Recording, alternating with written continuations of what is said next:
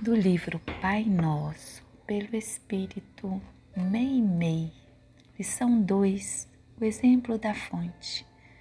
Um estudante da sabedoria, rogando ao seu instrutor lhe explicasse qual a melhor maneira de livrar-se do mal, foi por ele conduzido a uma fonte que deslizava calma e cristalina, e seguindo-lhe o curso observou Veja o exemplo da fonte que auxilia a todos sem perguntar e que nunca se detém até alcançar a grande comunhão com o oceano.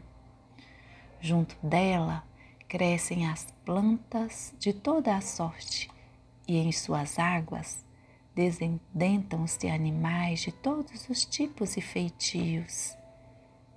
Enquanto caminhavam, um pequeno atirou duas pedras à corrente e as águas as engoliram em silêncio, prosseguindo para diante.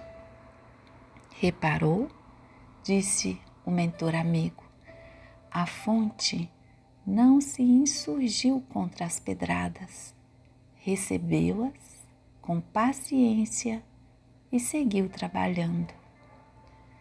Mais à frente, vira um grosso canal de esgoto arremessando detritos no corpo alvo das águas. Mas a corrente absorvia o lodo escuro sem reclamações e avançava sempre. O professor comentou para o aprendiz: A fonte não se revolta contra a lama que lhe atiram à face, recolhe-a sem gritos e transforma em benefícios para a terra necessitada de adubo. Adiante ainda, notaram que enquanto andorinhas se banhavam, lépidas, feios sapos penetravam também a corrente e pareciam felizes em alegres mergulhos. As águas amparavam a todos, sem a mínima queixa. O bondoso mentor indicou um lindo quadro ao discípulo e terminou.